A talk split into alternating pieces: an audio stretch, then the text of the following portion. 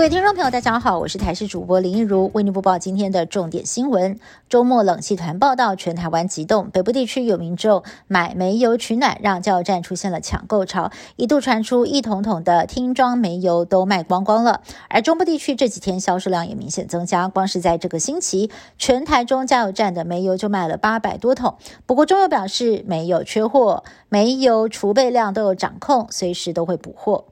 台北市政府发行的熊好券二点零使用期限直到十二月十八号。不过，台北市政府在今天上午突然终极加码，对于符合资格者加发两张加码券。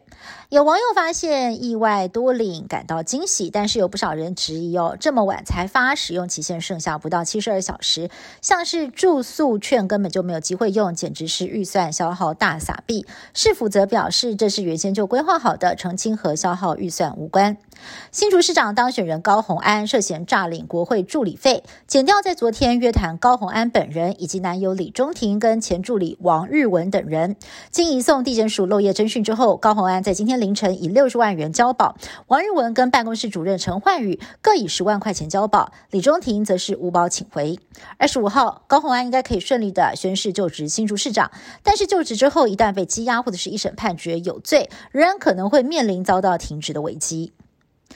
继美国联邦众议院之后，参议院在美东时间十五号通过了二零二三年度国防授权法案，授权在未来五年提供台湾一百亿美元的无偿军援。法案接下来将送交白宫，由美国总统拜登签署之后生效。国防部表示，相关措施有助于国军建军备战。不过，值得注意的是，授权法案只有定定开支项目，最后的拨款金额还要视后续的拨款法案而定，军援数字仍然是存有变数。土耳其明年就要举办总统大选了，现任的伊斯坦堡市长伊马莫鲁支持度非常的高，有望挑战大卫，也被现任总统埃尔段视为强劲对手。不料伊马莫鲁之前被扣上了一个很笼统的罪名，并且在十四号遭到法官判刑，并且褫夺公权，等于是无法竞选总统，引发了他的支持者相当不满，成千上万人上街示威，抗议总统埃尔段假借司法名义破坏民主。泰国最年长的公主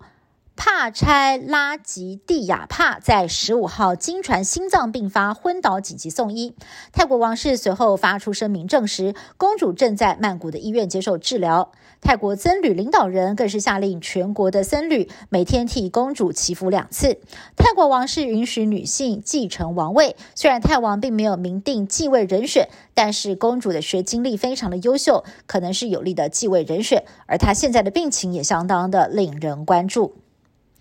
大自然的奇妙现象，冬季酷寒低温让河水也结冰，但是有些冰竟然是长得很像松饼。英国最近遭遇了寒流来袭，有一条河结冰出现了冰松饼，它有大有小，尺寸从三十公分到三公尺不等，圆滚滚的造型不但可爱，还会随着河水的流动一直转圈圈，相当有趣。以上新闻是台视新闻部制作，感谢您的收听。更多新闻内容，请您持续锁定台视各节新闻以及台视新闻 YouTube 频道。